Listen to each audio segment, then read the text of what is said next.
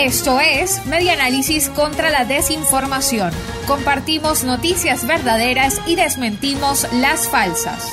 Reconstruyendo la información para la democracia. Es falso que en Venezuela se ha vacunado el 56% de la población. El domingo 24 de octubre, el presidente Nicolás Maduro afirmó que 56% de la población estaba vacunada y que la meta era llegar a 70% para el domingo 31 de octubre y 95% para el 31 de diciembre de este 2021.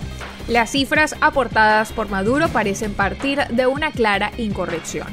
La Organización Panamericana de la Salud hasta el 22 de octubre solo registraba 35% de habitantes en Venezuela con al menos una dosis y 21% con dos dosis, según la verificación de Espaja para que 56% de la población estuviera vacunada si se entendieran como vacunados los ciudadanos que han recibido al menos una dosis, serían necesarias más de 16 millones de dosis o al menos unos 22 millones, pues a ese total registrado por la OPS hay que restar las segundas dosis, o que exista un rezago de 21 puntos porcentuales entre las cifras de la Organización Panamericana de la Salud del 22 de octubre y las nuevas cifras del gobierno de Nicolás Maduro aportadas el 24 de octubre, lo que parece poco probable.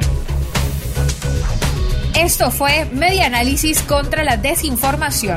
Síguenos en nuestras redes sociales, en Twitter e Instagram en arroba y nuestra página web medianálisis.org.